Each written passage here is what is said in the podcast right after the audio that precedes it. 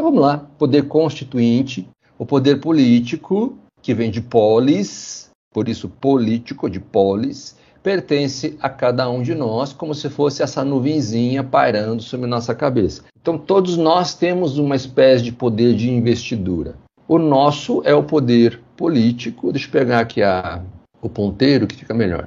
Todos nós temos então o poder político. Esse poder político, quando nós vamos às urnas, nós distribuímos esse poder de duas formas. Ou pelo poder político estrito senso, ou poder político propriamente dito, em que eu vou dar para esse cara aqui uma parte dessa nuvem, então é uma parte do poder. É senador, é vereador, é prefeito, é presidente, é deputado, não importa aí, é governador, é, deputado estadual, não importa, ele vai receber uma parte do meu poder político. Então, por que, que é estrito senso? Sentido estrito, tá? Não é em sentido amplo. Quem tem o poder político em sentido amplo, lato senso? Nós. Porque todo poder não emana do povo. Se todo poder, ó, todo poder emana do povo, está na Constituição, então todo poder pertence a nós. Então, o poder em sentido amplo lato senso, pertence a nós.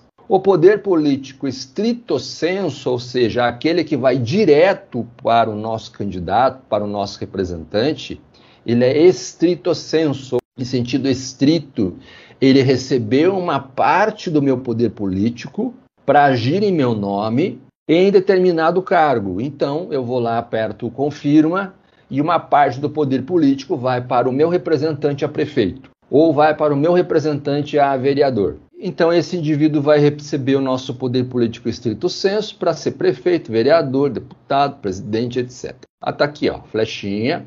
Esse poder político, então, aqui ele não está passando o poder, tá, gente? Isso aqui eu só estou fazendo uma referência ao balão, porque como não cabe aqui, eu fiz um outro balão aqui. Deputados, senadores, presidente, governadores, prefeitos, vereadores, deputados estaduais, certo? Vão nos representar. Esse poder político aqui, que vai para esses representantes, depois de quatro anos ele retorna para nós. Acabou. Quatro anos, acabou. Já o, a outra forma de poder político, por isso que o poder político aqui ele é lato senso, sentido amplo, e o poder político estrito é espécie, e o poder constituinte também é espécie de poder político. Só que o poder constituinte é aquele específico que a gente é, entrega para os deputados, apenas para os deputados, que por sua vez, depois de eleitos, vão formar a Assembleia Nacional Constituinte, que por sua vez forma ou votam a Constituição. O que, que acontece depois que a Constituição nasce? Ela, ela desaparece, ela é desfeita. Poder Constituinte originário. Inclusive aqui também é poder constituinte originário. O poder constituinte originário histórico é aquele que cria o Estado pela primeira vez. Ou seja, o Estado nasce, é a certidão de nascimento, a primeira certidão de nascimento, já que o Estado depois, através de novas constituições, ele vai ter aí outras, outras certidões de nascimento. O Estado ele vai sendo recriado ou renascendo. Então, o poder constituinte histórico, originário histórico, cria o Estado pela primeira vez e o exemplo é a nossa Constituição do Império de 1824. O poder constituinte revolucionário, no sentido de rompimento com uma ordem jurídica que já não cabe mais, né? Então, essa a ordem jurídica vigente, ela já não responde mais às, às reivindicações da população. Quando fala em revolucionário, significa clamor social para uma nova Constituição. Foi o clamor social de 1891, com a queda do Império, proclamação da República. 1934, com o clamor da Revolução Constitucionalista de 32, o próprio golpe de Vargas, que ele prometeu uma Constituição e não, e não, e não trouxe.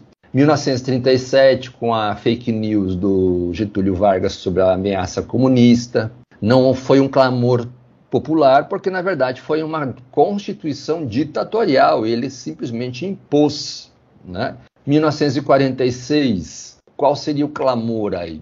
O fim da guerra e a queda dos regimes totalitários na Europa, e o Getúlio percebeu: opa, ou eu baixo a bola agora aqui, não vou ser mais ditador, vou ser um presidente democrático, e, e vamos voltar posteriormente. 67/69 nós tivemos uma revolução, na verdade foi um golpe em 64, e 88 com o movimento das diretas já e o fim da ditadura militar. Então, revolucionário é no sentido de romper com a primeira, aquela que deu origem ao Estado, pois recria o Estado, rompe com a ordem jurídica anterior. Então, nós temos 1824, histórica. Todas as, as demais que vieram posteriormente, elas são constituições nascidas através do poder constituinte originário revolucionário. Tranquilo? Sim, professor.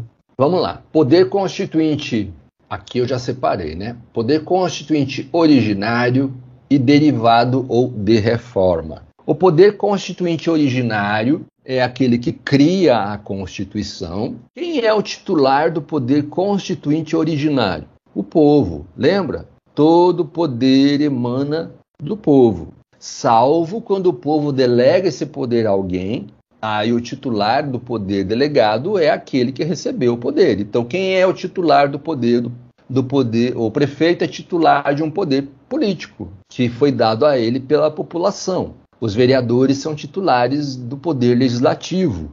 O prefeito é titular do poder executivo. Mas enfim, quais são as características do poder constituinte originário? Ele é inicial, porque ele inicia uma nova ordem jurídica, inicia uma nova Constituição. Ao criar uma nova Constituição, ele inicia uma nova ordem jurídica. Sempre lembrando, cada Constituição rompe com a ordem jurídica anterior e cria uma nova ordem jurídica. Ilimitado. O poder constituinte originário, ele é ilimitado porque ele pode tudo. Ele pode colocar, quando eu falo ele, eu estou falando da Assembleia Nacional, tá? A Assembleia Nacional Constituinte, por meio do poder constituinte originário, pode colocar o que quiser, o que desejar dentro da Constituição. Mas toda regra tem uma exceção. Está no Pacto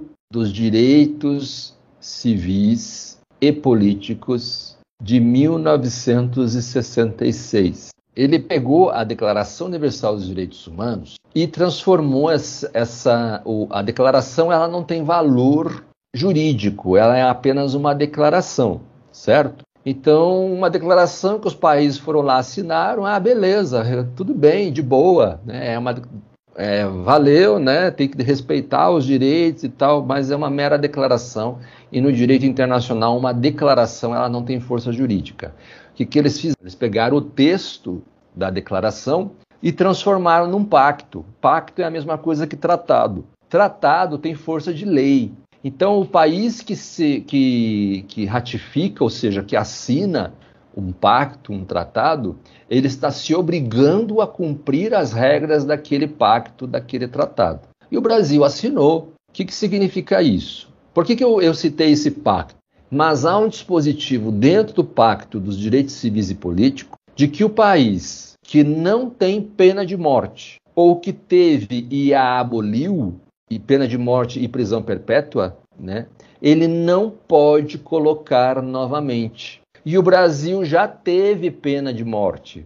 A de 1988, ela prevê a pena de morte, mas apenas no caso de guerra declarada. O pacto diz o seguinte: o Estado não possui pena de morte, não possui pena de morte. Ou já possuiu pena de morte, previsão de pena de morte, e revogou essa pena de morte, ele não pode mais aplicá-la. Somente os estados, até em 66, somente os estados que já, já tinham a previsão da pena de morte, até 1966, já estava lá nas constituições, somente esses estados é que poderiam continuar com a pena de morte.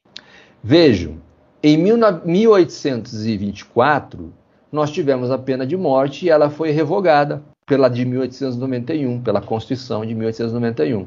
Em 1937, nós tivemos novamente a pena de morte e ela foi revogada. O pacto é de 66.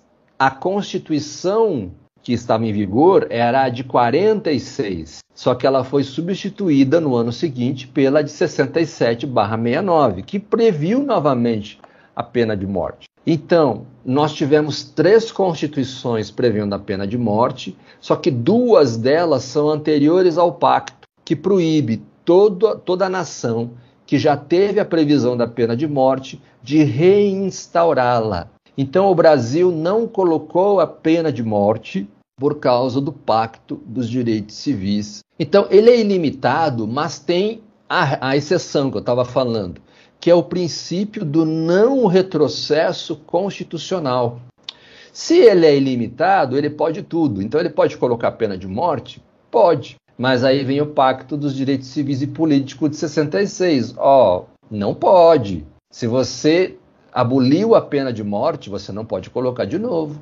Não importa se foi a Constituição de 1824, de 1937, não importa. Aboliu, aboliu. É, então, vocês vão encontrar autores majoritários, já vou deixar bem claro aqui, majoritários, que dizem o seguinte: deve-se observar o princípio do não retrocesso constitucional na questão da característica do poder ilimitado do poder constituinte originário, em respeito ao Pacto dos Direitos Civis e Políticos de 1966. Autônomo ou incondicionado é a mesma coisa, tá? O poder constituinte originário ele pode ser autônomo ou incondicionado, porque ele não depende da ordem jurídica anterior. Então, ele não está condicionado a nenhum outro poder ele não está condicionado a nenhuma outra ordem jurídica. Então ele é inicial porque ele inicia uma nova Constituição, ele é ilimitado porque ele pode tudo, porém toda regra tem exceção, princípio, por causa do princípio do não retrocesso constitucional. E autônomo ou incondicionado, no sentido de que ele não depende ele é incondicionado, não há condição anterior. Né? Ele tem autonomia para não depender da ordem jurídica anterior ou de um poder anterior, o poder constituinte derivado ou de reforma. Aqui nós temos que separar, tá? Que o derivado é uma coisa, a reforma é outra. Reforma é através da emenda. Derivado é aquele que cria as leis, leis ordinárias, as leis complementares, ok? Então vamos lá. Quem é o titular? Lembra que eu falei para vocês que quando a Constituição nasce, a Assembleia Nacional Constituinte ela morre e ela fica órfã.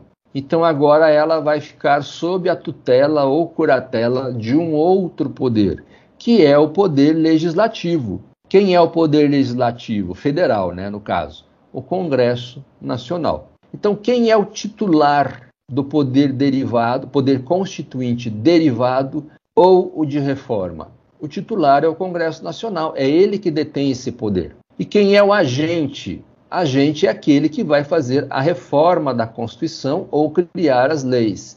É o Congresso Nacional. Sobrou um C aqui, ó. Depois vocês fazem a observação, tá?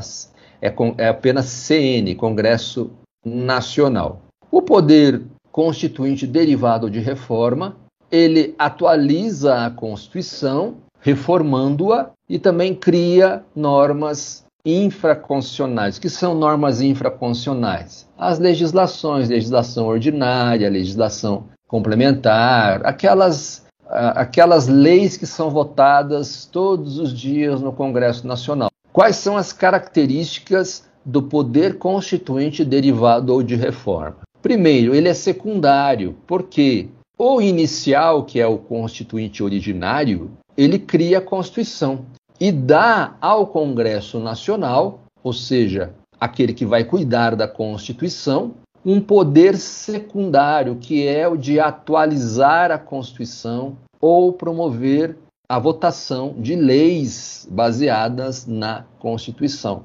Então ele é secundário porque ele depende do inicial. Tudo decorre do inicial. O inicial é aquele que dá início a tudo. Limitado, ele é limitado porque ele depende, ele não pode ferir a Constituição. Então ele não pode criar uma legislação, uma lei infraconstitucional que venha a ferir a Constituição. Por isso que o poder derivado, constituinte derivado e o de reforma não pode inferir a Constituição. Eles são poderes limitados. Uma das limitações, por exemplo, são as cláusulas pétreas. E ele é condicionado. Condicionado a quê? A tudo aquilo que o poder constituinte originário deixou estabelecido é, quando criou a Constituição. Ou seja, ele coloca lá quais, é a, quais são os objetos de lei, quais são as matérias que o Congresso Nacional vai votar, que tipo de lei o Congresso Nacional vai votar. Então ele está condicionado àquilo que o poder constituinte originário condicionou a ele. Então, este aqui pode tudo, menos retroagir, né, retrocesso. Então, ele é inicial porque inicia a nova Constituição, a nova ordem jurídica. Ele é ilimitado porque pode tudo, salvo o retrocesso. E autônomo ou incondicionado porque ele não depende de nenhuma ordem jurídica anterior. Já o poder constituinte derivado de reforma, ele é secundário, ele vem em decorrência do anterior, que é o primeiro, que é originário. Ele só pode fazer é, aquilo que o poder constituinte originário delegou a ele, que é o que? Criar novas leis ou fazer emendas à Constituição. Limitado, limitado aquilo que o próprio poder constituinte originário estabeleceu na Constituição, quais são os limites dele tá? Quais são as matérias que ele pode, pode votar, que ele pode deliberar. E condicionado, porque ele está condicionado também a tudo aquilo que a Constituição, o poder constituinte originário, disse que ele pode mexer e o que ele não pode mexer. Exemplo, cláusula pétrea. Ele está condicionado, ele não pode mexer nas cláusulas pétreas. Se ele fosse incondicionado, ele poderia mexer. O, o Congresso Nacional poderia, então, na reforma, se ele fosse incondicionado, ele poderia alterar a cláusula pétrea, que não é o